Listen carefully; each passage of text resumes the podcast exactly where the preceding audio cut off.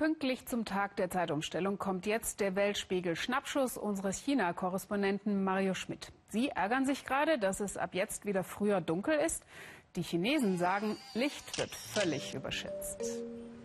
Finstere Gestalten bewegen sich auf Pekings Straßen. Man sieht sie überall, doch manchmal etwas spät. Und es sind viele. In Peking ist das Fahrradfahren wieder populär geworden. Aber warum fahren fast alle ohne Licht? Die ersten Antworten klingen einleuchtend. Ich sehe keine Notwendigkeit. Es ist doch hell genug. Wenn die Straßen schlecht sind, nehme ich ohnehin den Bus. Ich lasse mein Licht aus, sonst störe ich vielleicht die anderen. Die haben ja auch keins an. Furchtlos sogar als Geisterfahrer. Peking hat zwar viele Lichter, aber längst nicht überall.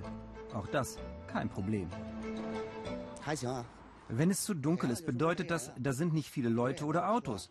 Deshalb ist das nicht besorgniserregend. Der Tag bringt die Dimensionen ans Licht. Allein in Peking stehen mehr als 700.000 Leihfahrräder quasi an jeder Ecke.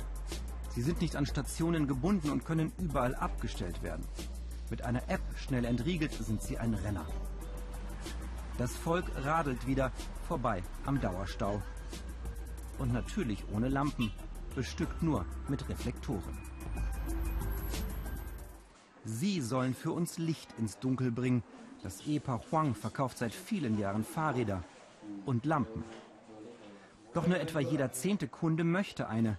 Dabei werden sie hier wärmstens empfohlen, wegen der Sicherheit. Die große Mehrheit unserer Kunden braucht das Fahrrad für den Weg zur Arbeit.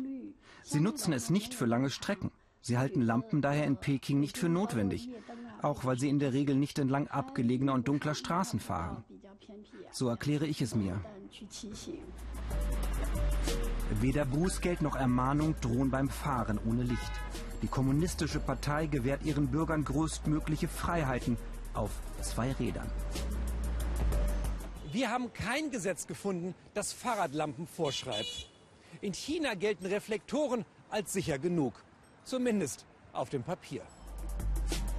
Und Chinesen sind pragmatische Menschen. Warum in der Finsternis über etwas nachdenken, was doch bislang kaum jemand vermisst hat?